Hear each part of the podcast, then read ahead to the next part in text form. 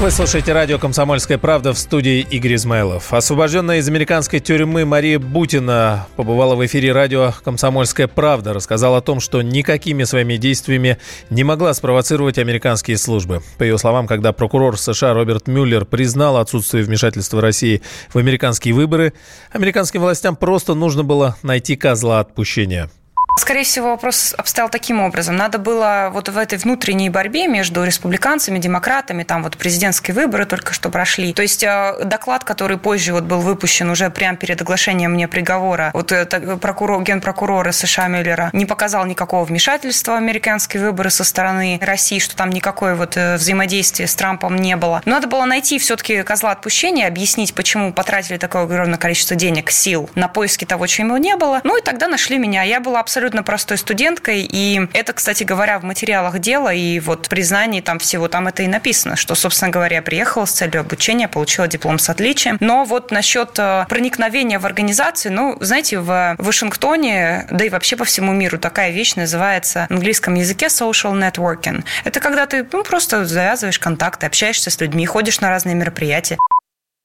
По словам, э, по словам Марии Бутиной, после задержания американские СМИ сразу смешали ее с грязью. Так пресса печатала материал о том, что якобы Бутина предлагала секс в обмен на должность. Знаете, что уважаемые газеты писали? Там таких вещей про меня написали. А потом, знаете, что самое любопытное? Потом американская прокуратура взяла обратно свои претензии по многим вопросам. Потом сказали, вы извините, пожалуйста, мы неправильно прочитали ваши сообщения. Значит, это переписка с моим очень давним товарищем, где я, собственно, говорю, что, слушай, сделай мне, пожалуйста, там страховку на машину. Он мне в ответ отвечает, слушай, я, ну, нет, ладно, сделаю тебе страховку на машину. Я ему говорю, у меня денег нет, слушай, ну чем тебе отдать? Он пишет, нет, тебе ничего не надо. Вот это было подано как именно в мое влияние в Америке на американскую организацию попытка предложить какие-то интим-услуги. А потом судья при мне же в суде, представляете, сказала, что прокуратуре сказала, вы осторожнее, это вообще-то молодая женщина, надо с высказыванием надо поаккуратнее быть.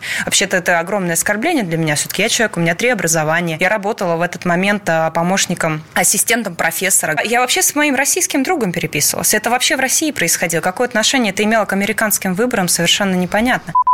В американской тюрьме приходилось терпеть пытки. Об этом Мария Бутина рассказала здесь, в эфире радио «Комсомольская правда». Что касается, значит, э, предательства и все прочего.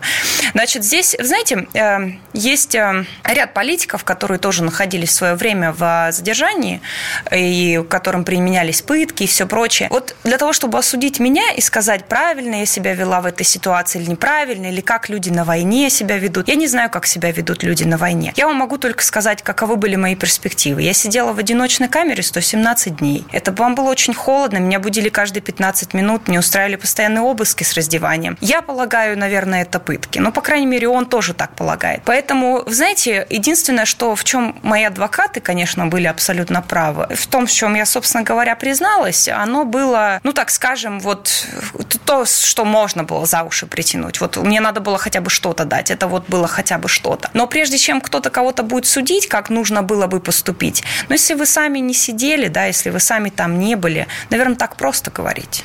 Обвиняли по надуманным преступлениям, а адвокатам сразу от стата заткнули рот. Так Бутина прокомментировала свободу слова в Соединенных Штатах и вот это самое американское правосудие. Во-первых, если бы меня судило международное сообщество, и это был бы независимый суд, конечно, может быть, имело бы смысл. Судили бы меня в Вашингтоне американские граждане, которые смотрят телевизор, раз. И второе, как вы помните, на самом первом заседании, когда у меня первое рассмотрение дела было, судья вынесла решение о том, что мои адвокаты парировать в публичном пространстве не имеют права. То есть им просто рот заткнули и все. То есть в конечном итоге меня просто сделали девочкой для битья, и на этом американские СМИ что хотели, какие теории хотели, такие устраивали. Это раз. Второй закон, по которому меня обвиняли, никакого отношения к закону о лоббировании не имеет. Закон о лоббировании – это закон ФАРа, где э, у меня как раз, меня как раз судили по худшей статье, потому что у меня не было денег. Моя деятельность никакого, никакого финансового основания под собой не имела. Поэтому это не закон о лоббировании, это совершенно надуманное обвинение в отношении меня, и оно было по закону, который обычно используют в шпионаже. Никакого отношения к шпионажу мне ни в чем подобном не обвиняли. Мария Бутина напомнила, что в американской тюрьме до сих пор остается Константин Ярошенко, который отбывает наказание за несовершенное преступление, и ему нужна помощь, подчеркнула Бутина. А вы знаете, конечно, я тут не хочу привносить свой да, печальный опыт и говорить, что да, всем опасно и все прочее. Я так скажу, будьте осторожны. Вообще будьте осторожны, потому что наличие русофобии в США очевидно. Этому пример не только мое дело. Я не единственный невинно осужденный, находящийся в американской тюрьме. Вот, например, Константин Ярошенко, да, известное дело российского летчика, то же самое, сфабрикованное обвинение, только, к сожалению, я отделалась совсем легким испугом, а человеку дали 20 лет. То есть есть возможность у наших наших граждан им помочь, то, конечно, нужно это делать, и я это делаю. Это должно быть обязательно так. Мария Бутина провела в заключение в Соединенных Штатах 15 месяцев и еще 10 дней. Ее обвиняли в работе иностранным агентом без регистрации. Чтобы сократить срок, она пошла на сделку со следствием, признав вину. В октябре этого года вернулась на родину. Ну а Украина анонсирует новые антироссийские санкции. Ограничения планируют ввести для компаний, сотрудничающих с оборонно-промышленным комплексом России. В постановлении Кабинета министров Украины говорится о персональных, экономических и других санкциях, которые будут действовать три года в отношении юридических лиц, которые поставляют материалы, оборудование или услуги оборонным предприятиям России. Речь идет о предприятиях Донбасса. Замдиректора Института стран СНГ Игорь Шишкин отмечает, что подобные ограничения идут на пользу нашей стране оборонно-промышленный комплекс России и Украины был самым теснейшим образом взаимосвязан. И разрывая эти связи, Украина нанесла немалый ущерб России. Но именно благодаря этому России за последние несколько лет были освоены те технологии, которых раньше не было. Например, тоже строительство турбин для крупных надводных кораблей, двигатели для вертолетов и так далее, и так далее. Да, еще есть трудности, но это уже дело пошло. Смертельным это не будет, тем более, что я думаю, что все возможные связи, какие могли быть разорваны, они уже разорваны. Это уже подчищают что-то где-то как-то оставшееся. Само по себе это лишний раз доказывает, что независимо от перемены фамилии президента Украины, Украина продолжает все тот же курс быть антироссией. А тем временем Словакия закачала в свои подземные хранилища газ, которого должно хватить им на три месяца. Таким образом, власти этой страны приготовились к возможной, по их мнению, остановке транзита российского газа через Украину. В Минэкономике Словакии заявили, что запасов хватит для того, чтобы обеспечить бесперебойные поставки как частным потребителям, так и промышленным предприятиям страны в течение всего предстоящего и длящегося уже отопительного сезона. При этом там рассчитывают, что если газовый кризис 2009 года повторится, и Словакия останется без поставок топлива, она сможет получать сырье по альтернативным маршрутам из Западной Европы. Ведущий аналитик Фонда национальной энергетической безопасности и эксперт финансового университета России уже Игорь Юшков уверен, что кризис десятилетней давности уже не повторится.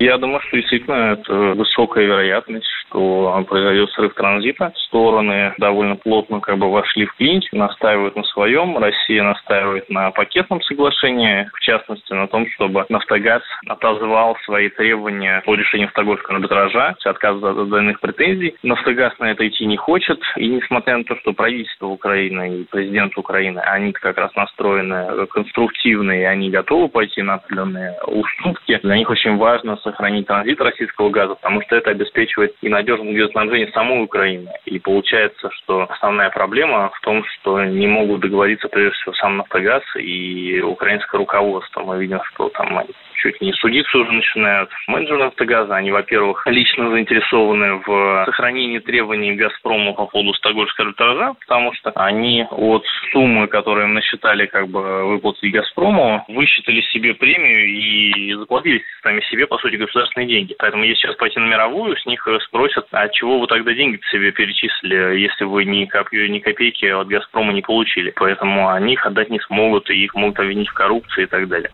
Действующий десятилетний контракт на транзит газа между Россией и Украиной истекает 31 декабря с боем курантов. Ну и пока стороны не договорились о окончательно дальнейшей пролонгации этого договора и продолжении сотрудничества.